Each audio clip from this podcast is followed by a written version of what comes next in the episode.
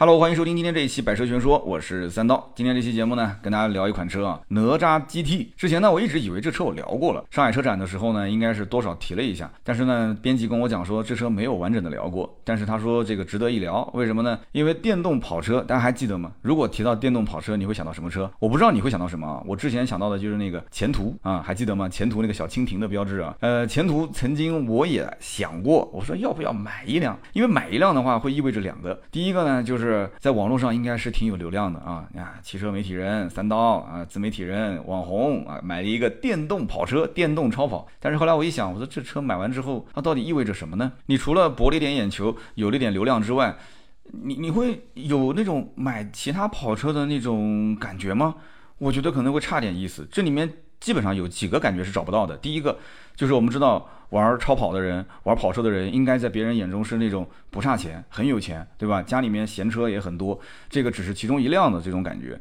但是我觉得玩这个车总是感觉差点意思，因为电动跑车大家都知道，电动车成本本身就很低，这个车就算贵，那又能贵到哪儿去呢？那本身就是个超跑的造型，就我说那个前途啊。但是呢，大家随便了解的人都知道，这车肯定不可能超过一百万，几十万的车吧。那如果是其他的人呢，可能不了解这个品牌的，他一看挂个绿牌，他第一反应，哦哟，是个电车，那就是电动的跑车。嗯，那就算是贵一点，它也不是他心目中那种超豪车型，对吧？就首先这个感觉是找不到的，就开这个车有超豪车的感觉。那么反过来，甚至有人觉得是个杂牌啊，说哟，怎么还有人买杂牌啊？又是凹造型，又没什么钱啊，买个杂牌，哇，这个就可能你感受就非常差了。那么第二一个呢，就是超跑，它其实本质上来讲是很多人啊年轻时的一个梦。他只是圆一个梦。以前呢，觉得啊，法拉利、兰博基尼都是在杂志上才能看到的。但是现在呢，哎，我圆了一个梦，我买了一个法拉利啊，买了一个兰博基尼，然后圈子呢可能也不一样了。你跟你一起玩车的人，对吧？那层次又不一样了。但你买个前途，觉得那超跑俱乐部会让我进吗？你你觉得超跑俱乐部会让我进吗？我觉得是不会的，是吧？然后呢，你加速就算很快也没用，对吧？再加上最后这个厂也倒了啊。我当时如果是不买它。呃，应该讲，我当时如果买它，你到时候又怪我说前途这个厂是因为三刀买了，对吧？后来我买了威马，结果威马，哎，不说了，对吧？一言难尽啊，一言难尽。所以呢，当时我觉得这个车可能找不到这几种感觉。那你要说玩这种所谓的跑车的低趴的这种感觉，或者是是操控的感觉，我觉得倒问题不是特别大。有人讲说是声浪，哎，其实声浪这个东西也是，模拟的声浪跟真实的声浪差别还是非常非常大的。因为我现在这个车就有模拟声浪啊，从六缸的到八缸的到十缸的都有。我的妈呀，那一脚油门踩下去，呜，那个声音简直是，哎，我 这我都想笑，所以我都把它给关了啊。所以呢，今天我们聊这个哪吒 GT，那这个车它到底算不算是跑车呢？啊，我觉得不算啊。绝大多数的人都知道，他也没说自己是跑车，对吧？大多数人呢都会觉得说，你要跟我谈跑车，那我个人觉得，要么就是超跑。超跑就是法拉利、兰博基尼、迈凯伦啊，这个级别的。那你要如果说玛莎拉蒂或者是阿斯顿马丁，其实在一部分人的眼中都不算是超跑，但是它算是超豪啊，这个是没问题。但是玛莎拉蒂在超豪这个领域，大家觉得玛莎拉蒂还算吗？我觉得从吉伯利开始，就玛莎拉蒂给人感觉这个车已经不是属于超豪的行列了，就是 BBA 的这些消费者稍微增加点预算，或者就是原预算大差不差都可以去买，只是他想买不想买的问题啊。所以呢，呃，买这种超豪的人肯定是手上有很多闲钱啊，就不差这个百来万。就像我们花零花钱一样，他花个百来万买辆车，就大部分是这样一类人，对吧？有些人讲说，就是生下来有就有，生下来没有那就没有了，是吧？所以超跑这种在很多人心中都是可望不可及的这种车型。那么也有一些跑车，就是稍微呢，可能你要如果是呃财富稍微积累到一定程度呢，也可以买，但是。有些人呢还是觉得可能实用性不大啊，实用性不是特别的强。你像保时捷的718、宝马的 Z4，那当然了，Z4 兄弟车型 Supra 这一类的车型，呃，有些家庭也能消费得起，但他不会买。你像我之前在保时捷店里面，我看到很多的718的二手车，我就问他，我说这些二手车这么新，才开了一万公里，甚至几千公里啊，一年甚至就就两年才开了几千公里。我说像这种车都什么人在卖啊？他说很简单啊，他说买的时候她还是个小姑娘。卖的时候她已经是妈妈了哦，我一听就懂了，就是买的时候她还在跟这个男朋友谈恋爱，然后呃开个一年之后，哎两个人结婚，结完婚之后可能就怀了孕了。那怀孕之后这种跑车她就非常不适合开，又颠又挤，而且在父母的眼中，这种车开的也不安全，所以呢，就给他换车，甚至就不让他开，然后家里买个保姆车，就老公接老公送，对吧？老公公接老公公送，就是这种。所以因此，七幺八有很多的一些准新的二手车，大部分都是这种情况。家里面呢觉得不实用，可能就是这个女车主怀孕了，然后就要把它给卖掉。那么几十万的跑车有没有？其实也有。几十万的跑车，其实从咱们国产这里就可以开始说起了啊。十七年前啊，你没有听错啊，十七年前是不是我们听友有的还没到十七岁啊？咱们吉利就造过美人豹啊，还造过中国龙啊，可能都没听过 中国龙、美人豹。美人豹应该听过，虽然说那个设计非常杀马特，但是在那个年代，你想，其实中国的厂家已经想到了，就是就是跑车这种肯定是年轻人的一个。主流的这个趋势，但是有多少年轻人手上真的有那么多钱呢？而且真的有那么多钱的话，他可能也就不会去考虑国产的跑车了，是吧？那么当年其实能够花个十来万买个美人豹，我觉得也是不差钱的，真的是不差钱，而且甚至于他的消费能力可能不比买保时捷的人差。你仔细想想看，是不是这个逻辑啊？再比如说，呃，在当年也有过二十多万的这个现代的酷派啊，酷派当时的整个车尾啊，大尾翼加上溜背的设计，还是非常的漂亮的，很帅气。虽然说它只是一个二点零的前置前驱的跑车啊，这个造型在当年其实是圈了很多粉，但是呢，一直也被其他的跑车车迷就吐槽说这这这是没什么好玩的这车。那么到了零九年，那么现代就推了这个劳恩斯酷派，这个我相信大家都很熟悉，对吧？啊，也是二十多万的售价。但是呢，它变成了前置后驱，哎，它变成后驱之后，很多人觉得说这个车有意思了啊，外观呢也是比较拉风的，然后呢操控性各方面，呃也符合我的标准了，性价比也不错，OK，买回来，买这个车不比买高尔夫 GTI 有性价比啊，哎，但我说这个话，GTI 的粉丝可能不愿意了，但是我当时身边还是有不少人买这个车的，买完之后就去改啊，就各种改装，那么三十多万的级别呢也有，三十多万的福特野马，对吧？三十多万的斯巴鲁的 BRZ，丰田的八六。其实，嗯，虽然说路上见的不多，但是实际上在这种级别或者说这种类型的车里面，销量不算小了啊，销量真的是不算小了。那么现如今呢，是新能源的天下啊，是电车的天下。那么大家呢，感觉就更加务实了。就是跑车这个东西吧，就总给人感觉就是你你真的是完完全全不差钱，纯粹是为了兴趣去买。那么我们知道跑车也好，或者像我之前说聊迷你对吧？迷你都是什么叫做经济的晴雨表？因为这种车型是消遣型车啊，它是消遣品，它不是消费品，它是要在家里面有了一个日常代步的车，有了一个能撑门面的车，然后才去想啊，我是不是要买一辆这种小跑车，基本上都是这样一个逻辑。那么现如今，我相信也没多少人会说到了这种程度，说家里都完全不缺车，然后可以完全凭兴趣去买跑车，所以跑车的销量呢？怎么讲呢？也不能说是跌了吧，只能说跑车现在的人群真的就是绝对的高净值，绝对是这两年财富在增长的这一波人，他们可能会去持续的去换去增购，但是绝大部分的人现在可能对于燃油的啊，像超跑或者是跑车，会相对来讲啊，就是会克制一点消费啊。那么现如今如果说呃有那么一台你买得起的电动的双门的跑车放在你面前，你会考虑吗？啊，哪吒 GT 你会考虑吗？纯电的跑车啊，售价十七点八八万。到二十二点六八万这个价格，我觉得但凡你能买得起一辆 B 级的合资的燃油车，我觉得你肯定能买得起这个车，对吧？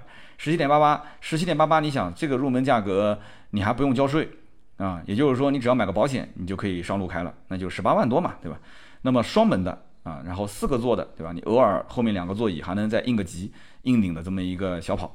那么这个车呢，一推出，网上也是争议不断啊。有人觉得说，哇塞，这年轻人的第一辆跑车来了。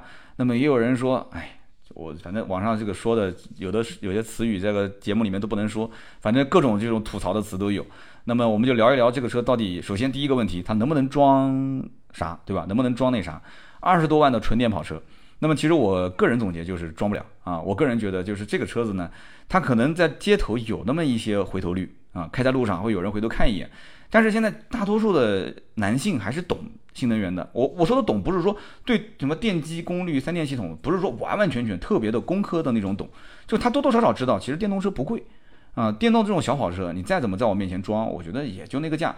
但是能估出多少钱，这不好说。你觉得一辆哪吒 GT 停你面前，你能估出来多少钱吗？你对这个车，在我今天没有跟你说节目之前，你看到它，你可以看看我们的文稿的图片。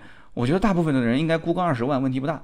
那你花个十七点八八万落地十八万多买了一个别人认为二十来万的车，你心里面爽吗？我觉得可能正常的车子大家会爽，但是作为一个就是这种跑车来讲的话，他要的可能不是那种就是你把我的价格估高，他要的不是估高一点，他要的可能就是你要你你你要能欣赏我的品味啊，我是一个对生活有追求、有品位的，对吧？我我是要就愉悦自我的这一类人。然后呢，我我就是跟那些开什么七幺八的，跟那些开 Z 四的、Supra 的，我想体验那种感觉，对吧？就开跑车的那种感觉，自由自在、奔放的个性的感觉。那这个东西呢，可能就是差那么一点点意思。所以我觉得它的回头率一定是有的，但是在懂车的人眼里面啊，可能它一文不值啊。我这已经是比较委婉的词了啊，就一文不值。那么首先呢，我觉得哪吒 GT 的外观设计相对于这个价格来讲还是不错的啊，车身比较的低矮，然后呢，头灯是上扬的。然后双门加上六倍的设计啊，确实在这个价位里面独一份。你如果说不买它，但是你就想买一个纯电的这种轿跑车啊，纯电的这种跑车，那我觉得你有什么能替代的吗？来来来，兄弟们，评论区你跟我讲有什么能替代？好像没有什么能替代的，是吧？那么在很多人眼里面，其实跑车的定义是什么？是双门，只要是双门，那就是跑车。你再仔细想一想，哎，你是不是也是这么想过？就是我在路上看到一个车是双门的。啊，你甭管哪怕就是宝马的二系，对吧？或者是四系，那你就会觉得，哎，这就是个跑车。车门一打开，哦，整个是无框车门，你会觉得，嗯，不错。然后呢，要是个溜背造型，那就更好，是不是？大多数人都是往往这个方向去靠。那么哪吒 GT 这种低矮的双门跑车停在那个地方，再加上一个不错的设计，那我觉得，如果你作为车主你自己觉得赏心悦目的话，那这个钱花的也值啊，也值。别人怎么想，你就不用管他了，好吧？那么第二个就刚刚讲的，我刚刚说，在懂车的人眼里面。他就一文不值啊？为什么这么讲？因为很简单呀，在他的眼里面，纯电的跑车是个鸡肋。你要是论装那什么，纯电跑车它没有燃油车那种非常飒的这种排气声浪，对吧？你开过去之后，甚至很多人注意不到你。他即便注意到你了，看到是个绿牌，让别人也不会觉得你的车有多贵。跑车给人的印象不仅仅是车贵啊，还有一个很关键的问题是什么？就是跑车一般人觉得我养不起跑车，那大家第一印象油耗可能比较高，对吧？然后这个保养的费用比较贵，是吧？然后呢，跑车可能就不太保值，所以这就是个消遣品，买来之后当个玩具，将来卖掉你不要心疼钱，用的时候你也不能心疼钱。但是纯电的跑车不一样，它又没有高油耗，对吧？后期的保养维修成本又非常的低，它其实说白了就更像是个家用的代步车，只不过长了个跑车的造型。所以这种车辆，你说你买得起就能开得起啊？你花个十几万、二十万，你就能天天。开在路上就没有任何压力，那这种你从实用成本上来讲的确很低，但它不装啊，就就没没有那种开燃油跑车那种感觉，对吧？不会让人觉得你对吧？很很很有钱，不会觉得说你很富有，就这种感觉确实差了点意思啊。所以综合来讲，四十万以内纯电的跑车其实都会面临这样的一个问题。那即便颜值还可以，但是失去了那种燃油跑车原有的灵魂。所以在我看来，就是这种跑车吧，可能会。呃，大部分的人把它当成是家里增购的一个代步工具，仅此而已。可能老婆喜欢，或者说自己呢以老婆买车的名义去让他买一辆这个车自己来玩儿啊，这种概率会比较高一些。所以呢，我就要讲到就是哪吒 GT 适合什么人买。那我觉得首先就是年轻用户，没结婚的，或者是谈对象的，对吧？可能很长时间内暂时不考虑结婚，一共就两个人嘛，所以这个车子平时当个日常代步工具，两个人坐前排没有任何问题，对吧？后排放放宠物啥的，我觉得问题也不大。或者呢，就是家里第二辆车，就像我刚刚讲的，要么就是老婆真的喜欢，要么就是老婆不喜欢，但是你以帮老婆买车的名义，你把它买回来自己玩，对吧？那么我们在上海车展上面其实也看到了，上海车展这个车呢也展示了，还真的有挺多的女性用户在现场看，还真的有。那这些女性用户呢，我个人觉得可能。他们就是觉得这车很有意思，倒不一定说真的要买，就是想试一试。因为同样，如果我花二十万上下，我去买个 mini，但是满大街开 mini 的人很多，有些女孩子也不太希望跟别人撞衫啊，买个一样的车型。虽然说很可爱，虽然说她也很喜欢，但是呢，你说现在都是新能源了，mini 到今天为止，我也不知道为什么它的那台新能源车一直不上，它那辆纯电的 mini 就一直不上。车展其实也展示了，但是就是不上，我不知道为什么，出了什么事情了。对吧？你再出个冰淇淋事件，之前是宝马可能是等着长城去贴它，现在出了这个事之后，可能得反转了，对，宝马得去贴着长城了，是吧？我在想这个问题啊。那么我觉得哪吒 GT 呢是双门造型，但是它呢更应该是双门 GT 车型。那么宝马的四系、奔驰的 E 级酷配或者是 C 级酷配，包括奥迪的 A 五酷配，像这样一类的车型呢，准确来说啊，它应该叫做双门轿跑车，就是这种车你在路上看，你不仔细。去去盯着它的车门，或者不仔细去看它的这个呃溜背造型之类的，你更多的会觉得说这种车呢，可能跟轿车的区别不大，啊，它呢不能往就是更多的往跑车那方面去靠。真正意义的跑车一般只有两个座啊，你只要按照这个来推推断就可以了。真正意义的跑车就两个座位，你不要想有什么后排。嗯，你说那有些车子不也有后排吗？保时捷911算不算跑车？算。那它是有没有后排？有，但你想它是什么后排？它那个后排，我的天哪，那个连个头枕都没有，那后排就真的就要么放宠物，要么只能，对吧？孩子我估计你都不舍得放在后排，所以呢，就是。呃，跑车在大多数人的眼中是非常非常不实用的。即使后排给你两个小板凳啊，两个小狗座，那我觉得大多数人也不愿意坐。这个呢，有人讲说跟这个紧凑级的 SUV 去做一个七座是一个道理，对吧？这个第三排座椅临时应个急啊，你就非常局促的坐在那边，只能说增加了一丢丢的那么一点点的实用性。但是我个人觉得，其实完全完全百百分之九十你是不会坐后排的啊。那么买真正跑车的人呢，我觉得首先他一定是喜欢车。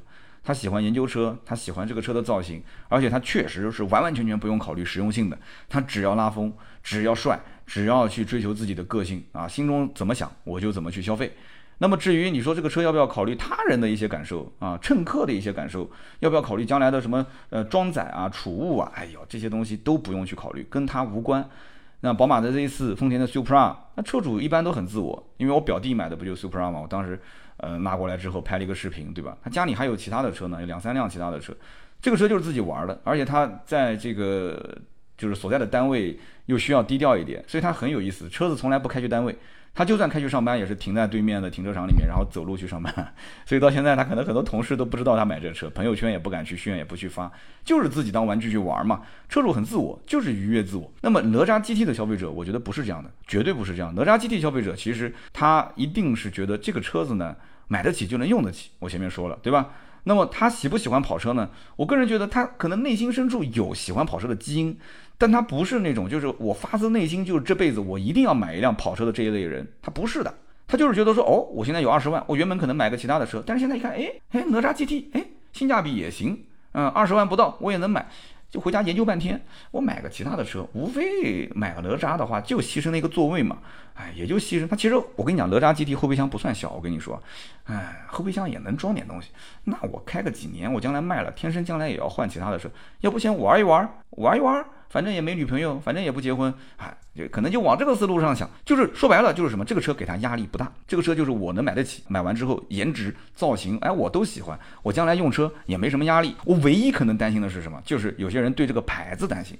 这台车如果不叫哪吒 GT，它如果叫蔚来 GT，它如果叫小鹏 GT，它如果叫这个，对吧？就是这个这个理想 GT，我觉得真的，要是叫理想 GT 的话，这车可能卖的就炸了啊！做个增程式的话，是不是？哎，我今天在常州，你应该知道我去哪个工厂是吧？我我明天就把这个思路带给他。我说，你看哪吒都做 GT 的，你们家干嘛不做个 GT 啊？你做 GT 绝对，我跟你讲的好卖是吧？看看他们领导怎么说啊。所以呢，他跟那一部分买玩燃油的跑车还是差别比较大。燃油跑车的。这部分人还有一点，他买完之后啊，他买完之后不是说纯代步，他还要去花心思研究怎么改车，他会迅速的加到一个车友群里面，然后找这帮一起改车的朋友们一起去研究。你像当年的那个劳恩斯酷派不就是吗？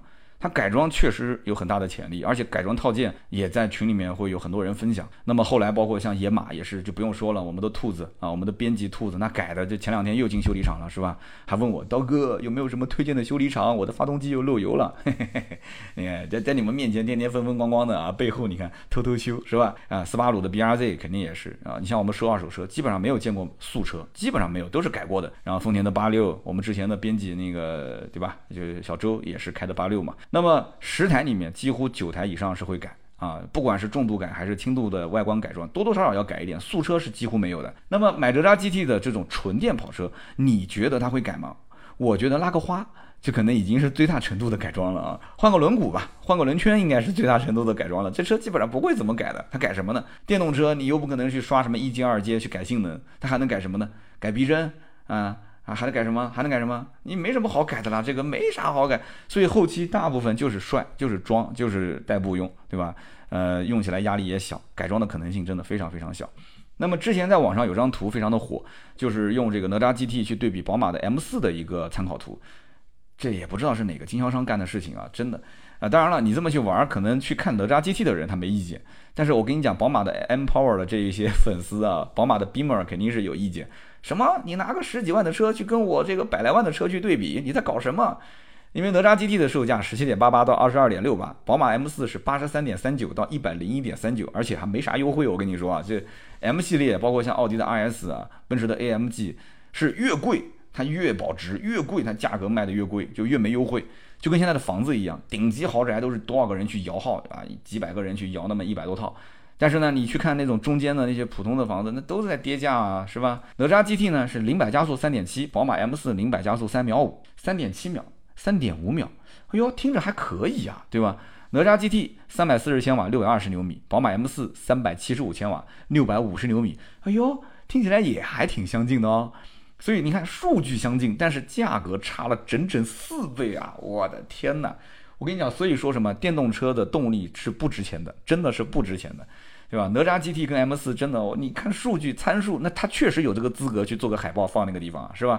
价格是差了多少倍啊？差格差了有三四倍啊！但是呢，你要讲说客户群，我跟你讲，客户群绝对百分百，你用脚趾头想都能想出来，就绝对是两种人群。人家玩 M4 的人，首先人家对宝马就是有一种执念，蓝天白云标，宝马的极致操控。对不对？人家要的是玩宝马的操控，而不是去玩一辆跑车，这是最根本的。那我玩哪吒 GT 玩的是啥？你有啥操控？你这个品牌一共才建了几年，对不对？你这个品牌的就是成立到今天的总的年份，可能还没有宝马一个工程师的工龄长，是这个概念吗？所以你想，他会信任说这个车能玩出一些花样吗？他玩不出。所以你说我花二十万买这个车就是为了凹造型，那不是宝马 M 系列的这一部分的客户群的真实想法，也不是他们的风格，对不对？而且买这个车你也加不了车友会，是吧？那么哪吒 GT 真正你要去开过你就知道，因为我们小编去开过回来跟我们聊啊，就你开过之后你会发现啊，这车其实很舒服。就是编辑有小谢回来之后跟我讲开得很舒服，我说。我跟你再确认一遍，是开得很舒服吗？他说对，真的很舒服。它是属于日常代步车，就长那个跑车的造型啊，挂着个 GT 的名。但是 GT 其实本身就是一个旅行的跑车啊，就是可以跑长途的跑车。而且呢，这个车你坐进去会发现它的座椅坐姿，它比一般的跑车要高很多，但是它比正常的轿车要低一些。哎，这是什么原因呢？其实很简单，就是它的电池包啊，它是没有用那种就是平板电池。平板电池就是可以把它放得更低一点啊，坐姿更低。你比方说这个比亚迪的海豹，它用的就是平板电池啊，C to B。然后呢，你坐进去之后，明显感觉哎，就车身姿态还是比较低的。玩跑车你不就是想玩那种低姿态嘛，对不对？那你坐进去之后发现哎，怎么跟正常的轿车一样？那你就会觉得就马上瞬间就失去兴趣了，那那种想要驾驶的感觉、驾驭它的感觉就没有了，是吧？所以这个怎么讲呢？就看个人。所以这个车呢，你也别觉得说外观多帅，你马上就要买，一定要去试，一定要去。啊，长途、短途啊，当然你可能 4S 店不一定能试长途啊，就你跑一下小高速，然后你再跑一个市区，你看看是不是你的正常坐姿能够能找到那种感觉啊。那么行程啊，避震器的行程也很长，所以呢，它整体就是开起来是走舒适路线的这样的一辆车，和运动没有太大的关系。所以说到底，它是一台两门四座的轿车，没有刻意往运动性上去进行调教。所以呢，你说它完全适合普通消费者代步也没毛病。但是空间在那边摆着，对吧？你说它实用性有缺失，它确实百分百是有缺失的嘛，对吧？那用来凹造型是可以的，但它是个电车，它又是个绿牌，对吧？不限行，免购置税啊，使用成本、养护成本也比较的低。所以总结来讲，就两类人。我刚刚前面说了一个就是呃年轻人，对吧？不结婚或者说是暂时没这个计划，平时代步两个人就够了。那么第二个，家里第二辆车，不管是给老婆买还是自己啊以买帮老婆买的名义买回来玩儿啊，都都是可以的。那么我们已经聊了二十多分钟了啊，还没说这个车的一些基础参数啊。这台车呢，车头的头灯有点像什么？哎呀，我一说他们厂家肯定很开心，有点像法拉利的 F 八，确实那种啊细长条的头灯。然后 C 柱部分呢，还有一个黑色的装饰条。就会你会有种错觉，它是不是硬顶敞篷的感觉啊？然后尾灯的设计跟玛莎拉蒂总裁很像，你看它的这个车屁股尾部，确实第一眼印象就是像玛莎拉蒂啊。整个车长是多少呢？四千七百零四，一千九百八，一千四百一十八，轴距是二七七零。那么它这个长宽高轴距大概跟哪个像呢？跟宝马四系差不多，所以是这么一个大小的车。那么这个车子呢，双门四座，所以你要考虑，你们家如果是五口人，你就不要去想着这个车能够满载出行了啊，那一定是超载。四座啊，九幺幺也是四座，它也是四座，还有那个玛莎拉蒂 GTMC 也是四座。那么其次就是它的整体性能，我刚刚前面也说了，确实很强。这个车的性能在电动车里面也不算弱，但是前提条件就是我们讲的这个性能啊，是双电机版本的性能很强。那么单电机版本就没有那么强了。我刚刚说的那个什么跟宝马 M4 对比的什么三百四十千瓦、六百二十牛米、三点七秒加速，你要记住这个是最顶配、最顶配双电机，也就是二十二点六八万的这个，你说拿出来做海报可以，但是我告诉你，这个买的人非常非常非常少。但是呢，这台车如果你一定要夸它啊，你说这台车哪里哪里有什么特点？我觉得是在用料方面，前双叉臂，后多连杆。啊，这个确实是下了一些血本啊。这个车的整体开起来的话，你要如果是有这样的一个底盘素质，对吧？虽然是走偏舒适调教，没有太多运动感，但你一看是双叉臂啊，你看哦双叉臂，那我来感受一下，你说不定你还能感觉出来这个车在啊转弯啊过弯的过程中有那么一些支撑性。那么就看你的个人驾驶习惯了，每个人想法不同，对吧？那么至于它的对手，其实在我看来真的没什么对手，至少在目前为止，哪吒 GT 是没有什么直接竞品的。但是呢，后期会有一款车，我觉得跟它之间应该是会有竞争关系，就是名爵的 MG 的那个 Cyberster，C Y B E R S T E R，Cyberster 这个车呢，可能还有一段时间才能上，而且定价方面，从我了解到的信息，应该不便宜。但是哪吒 GT 现在定了一个这么低的价格。呃，名爵官方我不知道是怎么想的，因为每一个产品它是要根据自己品牌的整体战略来进行一个定位的啊，我不知道它会定多少钱。但是呢，名爵的这个 Cyberster 呢，跟哪吒 GT 还是有一些本质区别，我觉得它更像是一个真正的跑车。呃，为什么这么讲？因为首先它是双门双座软顶敞篷啊，这个也是同级别当中很少能见到的。那么剩下来就是我们要看这台车后期整体人坐进去之后啊，它有没有用平板电池，有没有把它的整个车的重心降低，人坐进去之后能不能找到玩跑车的感觉？如果说能找到的话，这台车如果定价还不是特别的高，那我觉得可能会吸引很多人的注意。但是这里面很矛盾啊，就是按道理讲，跑车其实应该是整体拉升品牌形象的，它并不需要去承担跑量的这个任务。如果把一辆跑车的量给跑起来了，那我觉得好奇怪。那这个品牌的量起来了，但是卖的很便宜，又是个很便宜的跑车，对它的品牌的这种美誉度有有帮助吗？我觉得反而不如这个车子干脆就卖少一点，定价定高一点，哪怕一年就卖个几百台，但没关系，对不对？我整体给人感觉就是调性很高，是吧？就像就像那个瑜伽裤一样，对吧？呃，Lululemon 那种是吧？啊，就感觉中产，感觉穿个这个就是，呃，做瑜伽才能更有那啥啊！你不穿这个，感觉就在这个瑜伽房里面就是差差点那么个意思啊！这不就是被炒作出来的吗？就营销出这么个概念嘛。但是如果说人人都知道你这个 Cyberster 其实也不值钱，就跟哪吒 GT 一样，就十几万，满大街都是，可能很快大家就失去兴趣了。这个也很为难，所以我不知道具体厂家怎么定。但是我更偏向于 Cyberster 的定价可能会偏高一些，因为你想软顶敞篷双门双座，它其实在厂家看来，我跟哪吒 GT 没有什么本质的竞争关系，对吧？我定个二十五万往上走，三十万往上，我觉得都有可能。那么其他的对手。恐怕也没啥了。Smart 精灵算吗？这也不是 GT 啊，也不是跑车。极客 X 算吗？啊，这两个车只能说是比较个性的这种小巧精致的车型。但是这几款车放在一起，我觉得你可能一眼就知道该买谁了啊。那么哪吒 GT 呢？新车一共是四个配置。那么它售价是从十七点八八到二十二点六八万嘛。那么十七点八八、十八点八八这两个版本都是五百六十公里的续航，CLTC 五百六，搭载的是六十四点二七度电的磷酸铁锂电池。那么到了这个长续航版呢，它就变成了呃三元锂电池了，然后度数呢变成了七十四点四八度电，那么它的整个的续航里程可以达到六百六十公里啊，CLTC。那么再往上第四个版本就是这个双电机了，双电机呢它的续航里程是五百八十公里，那么搭载的呢就是七十八度电的三元锂电池啊，所以说你到底是要追求长续航，还是说追求价格便宜？还是追求双电机的性能，就看个人。但是呢，从目前一线销售的反馈，就是卖的最好的版本是十八点八八万的这个版本，就是单电机的标准续航高配啊。这个版本呢，没有任何优惠啊，你谈优惠也比较难。老车主呢，可能能有一个一万左右的置换补贴。那这个版本的配置呢，相对来讲是比较不错的，因为一共就差一万块钱，那多出来很多配置，你只要拉个表一看就知道了啊。那么卖的最差的是哪个版本呢？是最顶配。就是二十二点六八万的，就拿了个海报去对比 M 四的那个版本，也就是说，大家其实根本没有多少人真正关心双电机，没有多少人真正关心这台车的所谓性能。就是在电动车上面，还是那句话，性能其实是不值钱的。大家只是想凹个造型，就觉得这车帅，然后呢，起步配置也不低啊。如果我再加个一万块钱，从十七点八八变成十八点八八，我多了一整套的 L 二级智能驾驶辅助，我多了一些舒适性的配置，那就 OK 了。对吧？所以呢，这就是买车的一个逻辑。那么后期呢，我个人觉得啊，应该还会推这个敞篷版，那那个价格肯定会贵不少，对吧？但是综合来讲，我觉得这种电动跑车啊，如果要买的话，一定要三思而后行啊。我个人觉得电动跑车还是比较鸡肋的。这种车型呢，有点像什么呢？像海景房，就是你去的时候会感觉特别哇塞啊。你如果不是长期住在海边，你是内陆的一些城市的人，你跑过去你会觉得这个风景太漂亮了。然后你如果是一线城市的人，你到了一种三五线城市的海边，你会觉得这个价格太便宜啦。啊，才五十万一套，才六十万一套，才一百万一套。你在上海，你一百万，你你去哪买房子是吧？首付都不够，然后你就脑子一热就买了，对吧？买之前很兴奋，买完之后突然想了想，我天天住在海边，这这能行吗？就荒郊野岭的是吧？结果那房子一直闲置，租也租不出去，卖也卖不掉。所以这个呢，就是你会面临的一个问题。就是敞篷版也好，还是硬顶也好，这个不关键。跑车其实本身它的受众群体就比较小，它的流动性本身就不大，除非是那种绝对的稀有的，而且绝对的是卖给粉丝的，就是有那种忠粉，他就是天天在淘这个车，在找这个车，那有可能你将来流通率啊、转手率还挺高的，对不对？你像八六啊、，B R Z，其实二手卖的也挺好，只要你价格不是特别过分啊，很多人还会主动去找。但是呢，你像你说哪吒 GT。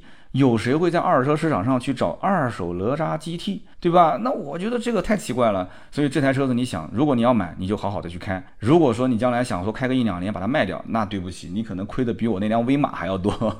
你去查一查我的威马卖多少钱啊？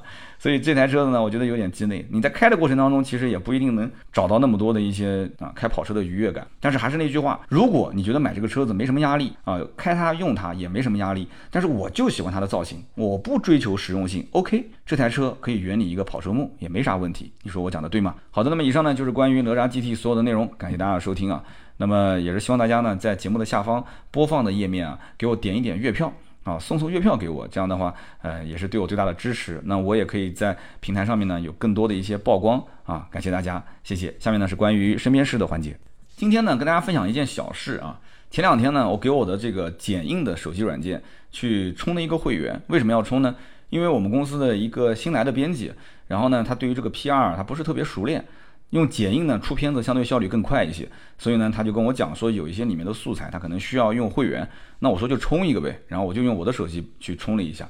那充完之后我就发现一个问题啊，就是说，呃，像我们这种做公司的，平时只要是跟公司业务相关的一些资金往来，我们都会去开发票啊。那么我在苹果手机上面去充了这个会员之后，我就去找开发票的这个界面，我找不到。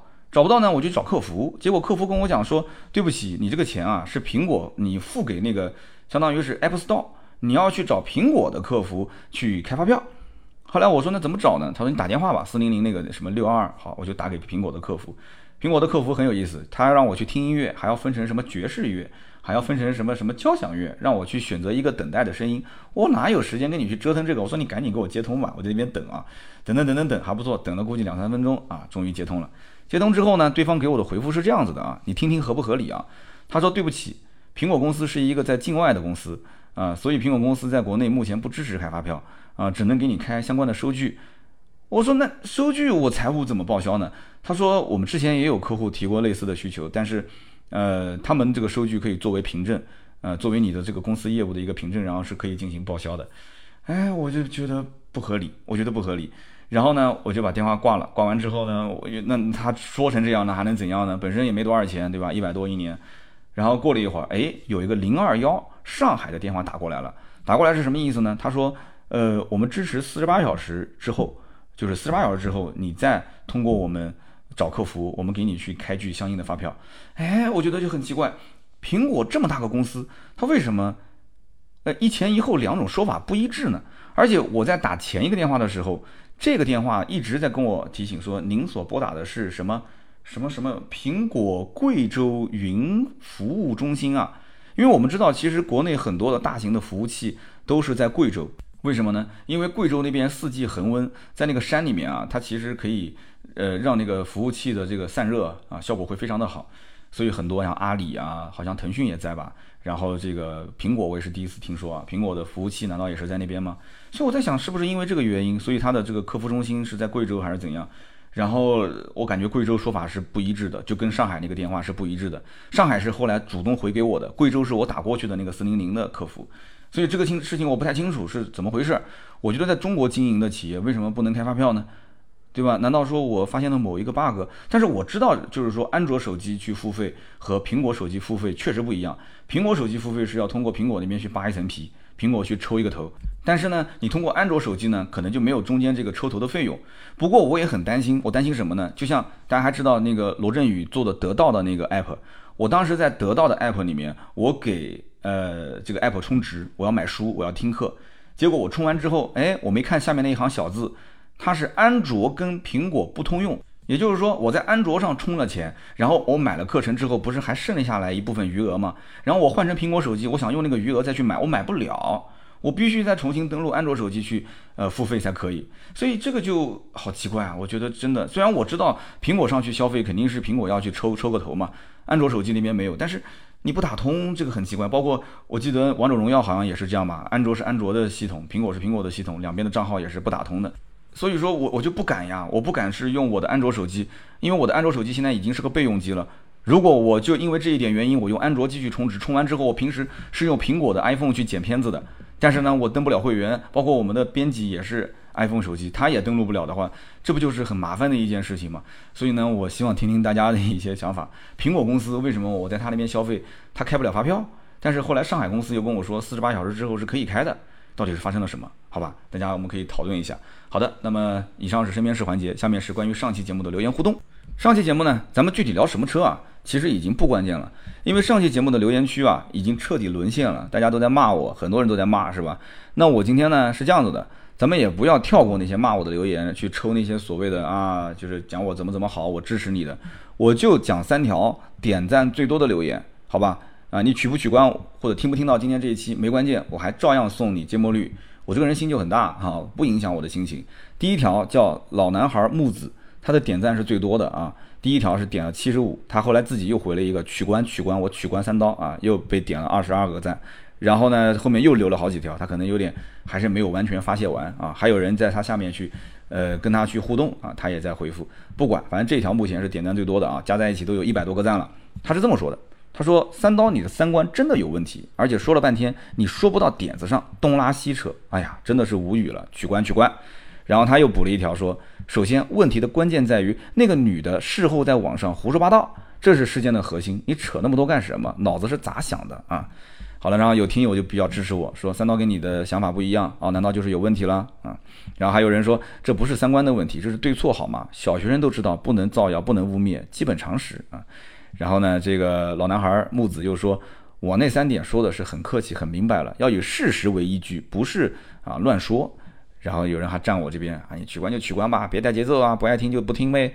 然后还有人说三刀这次很客观啊，下面的评论很多啊，还有人讲说：“哎，你不关，那你就走好，不送。”老男孩讲：“我听他在那扯，事件的核心又是啥？你如果不理解这件事情，可以上网搜一搜。我说三点，哪一点说的不对，你也可以指出来，对吧？”我是看过网上视频的，那个女子怀疑那个大叔拍她啊，要检查大叔的手机，大叔很配合，检查完之后，大叔说没有偷拍，女的也没道歉，对吧？还呵斥了一下，那么回头还网暴大叔啊，说这个女子全程都是恶人，你与她东拉西扯，女的多不容易啊什么的，你有什么关系？还说什么女硕士和大叔一看就不是一个阶级，什么阶级？王公贵族吗？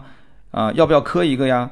还有大叔，如果告这个女的也没什么罪名啥的，你这就是说的客观事实吗？如果连这个都叫客观，那这个世界也太疯狂了。